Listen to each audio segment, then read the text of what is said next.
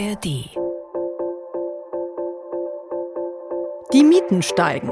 Einige werden jetzt denken, äh, ja, täglich grüßt das Murmeltier, das ist jetzt keine Neuigkeit.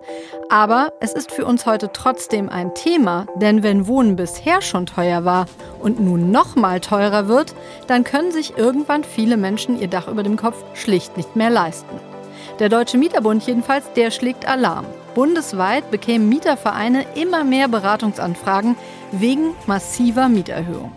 Grund genug, damit wir uns das mal genauer anschauen. Und damit herzlich willkommen zu 10 Minuten Wirtschaft, jeden Montag bis Freitag neu beim Podcast-Anbieter eurer Wahl. Ich bin Susanne Tappe und ich will heute wissen, was heißt denn massive Mieterhöhung?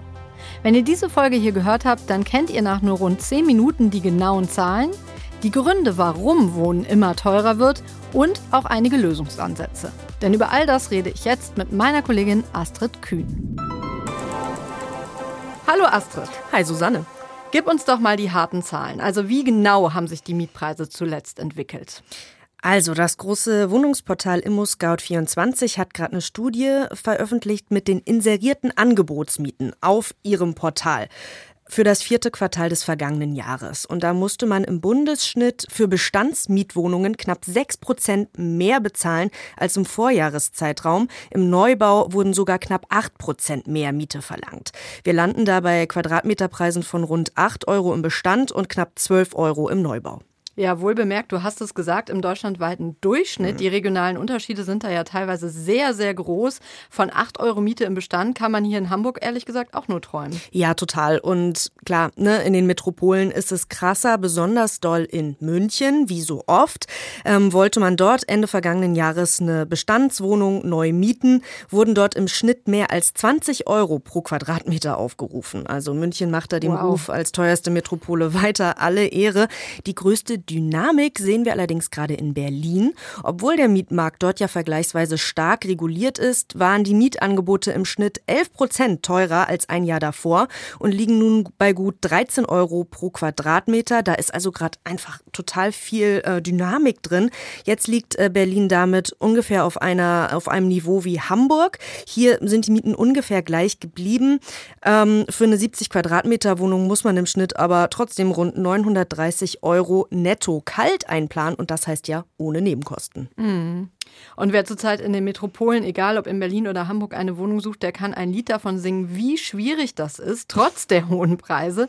Was würdest du denn sagen, für wen ist es zurzeit am schwierigsten? Also welche Personengruppen leiden am meisten? Also besonders trifft es Einpersonenhaushalte in Großstädten und Familien oder Haushalte mit fünf oder mehr Personen, die dann eben große Wohnungen suchen. Genau in diesen Bereichen fehlt es einfach an bezahlbaren Angeboten. Und grundsätzlich natürlich Menschen, ja, die niedrigere Einkommen haben. Bei der Mietbelastung gilt ja diese alte Faustregel. Ne? Man sollte im Idealfall maximal 30 Prozent des Haushaltsnettoeinkommens für die Miete bezahlen. Laut Mieterbund reißen diese Marke aber rund ein Drittel der rund 21 Millionen Mieterhaushalte. Und das sind dann überdurchschnittlich oft eben genau diese Personengruppen, die wir gerade angesprochen haben. Und wie viel zahlen die dann? Also auf wie viel Prozent mhm. ihres Nettoeinkommens kommen die dann? Also rund drei Millionen Menschen zahlen mehr als 40 Prozent ihres Einkommens für die Kaltmiete. Das ist auch immer die Kaltmiete, ne? muss man wahrscheinlich auch noch mal dazu sagen. Und dann noch die Heizkosten, die eben oben drauf kommen. Weitere rund vier Millionen Menschen zwischen 30 und 40 Prozent ihrer Einnahmen. Und das sind dann eben genau tatsächlich besonders oft Singles und Großfamilien. Ähm, das geht zurück auf Angaben aus dem Mikrozensus 2022 übrigens, also auf Befragungen. Und da kam auch raus, Mieter, die nach 2019 eingezogen sind, die waren unabhängig von der Stadt höher belastet und haben im Schnitt 1,10 Euro mehr pro Quadratmeter gezahlt als Mieter, die schon länger in der entsprechenden Stadt oder Großstadt, kleinen Stadt, was auch immer wohnen. Das ist also auch ein Zeichen für den Trend, dass es offenbar schwieriger wird, bezahlbaren Wohnraum zu finden. Ja, also keine gefühlte Wahrheit, sondern tatsächlich so. Kommen wir mal zur Ursachenforschung. Warum wird denn Wohnen immer teurer? Ja, also die Immobilienwirtschaft sagt, das liegt an den hohen Baukosten, auch wegen staatlicher Vorgaben, etwa zur Energieeffizienz oder Ausstattung, also neuen Ansprüchen an die Wohnungen, mm, die seien eben in Deutschland sehr hoch, auch im europäischen Vergleich. Damit sich das Bauen also lohnt, müssten die Mieten entsprechend hoch sein. Daneben sehen wir auch noch gestiegene Bau- und Kreditzinsen, gestiegene Materialkosten, Fördervorgaben. Also tatsächlich, da kommt gerade einiges zusammen. Und gleichzeitig brauchen wir aber auch dringend Neubau. Also laut Zentralverband der Immobilienwirtschaft fehlen aktuell eine halbe Million Wohnungen in Deutschland.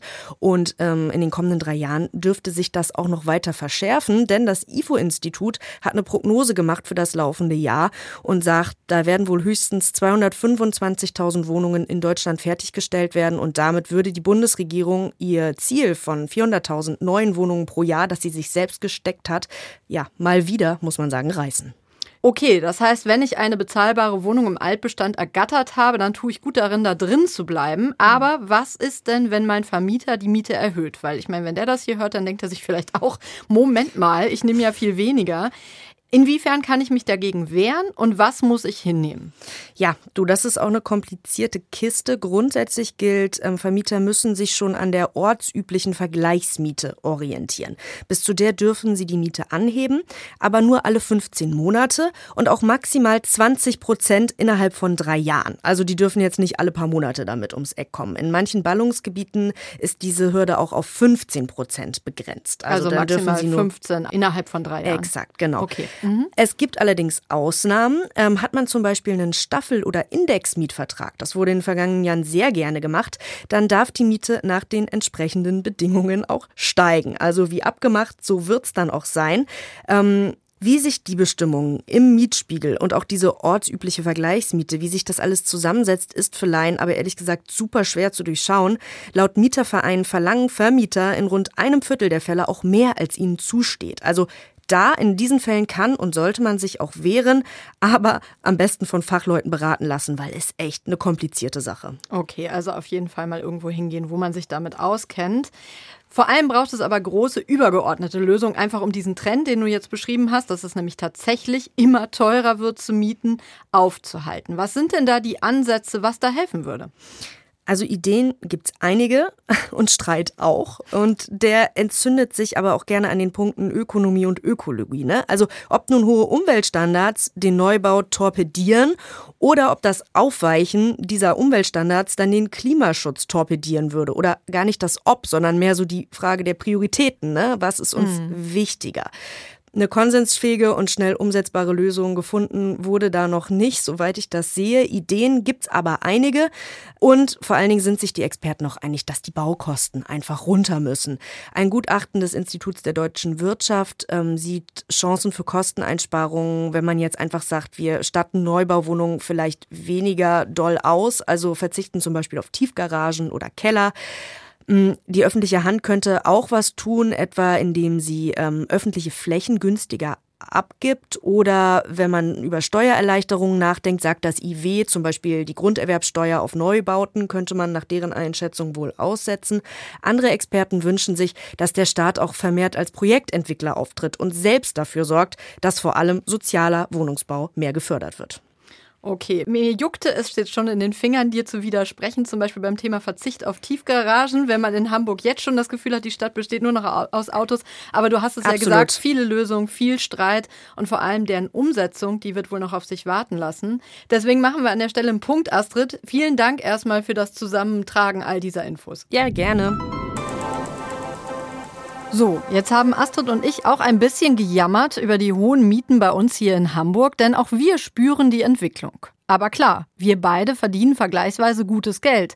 In existenzielle Probleme bringen die Mieterhöhung und der geringe Neubau von Wohnungen aber andere Menschen. Das hat auch der Präsident des Deutschen Mieterbundes, Lukas Siebenkotten, im Interview mit SWR2 betont. Sie haben die Zahlen ja eben genannt. Äh, neben den 400.000 Wohnungen gibt es noch eine andere Zielmarge, nämlich, dass davon 100.000 Sozialwohnungen sein sollen. Und da schafft man bisher um die 25.000, also gerade mal ein Viertel des selbstgesteckten Ziels. Und um die ginge es aber gerade. Die brauchen wir dringend, damit die Menschen, die nicht so ein hohes Einkommen haben, dann auch eine Wohnung mieten können. Denn sonst landen Menschen im schlimmsten Fall auf der Straße. Die Zahl der Wohnungslosen ist zuletzt um knapp 60 Prozent gestiegen, in nur einem Jahr, auf zeitweise mehr als 600.000 Menschen.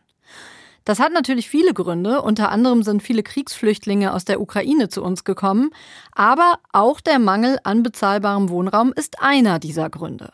Ein Thema, das mich definitiv umtreibt.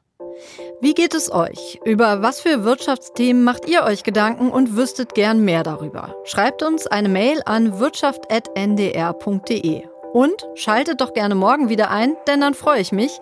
Bis dahin, macht es gut.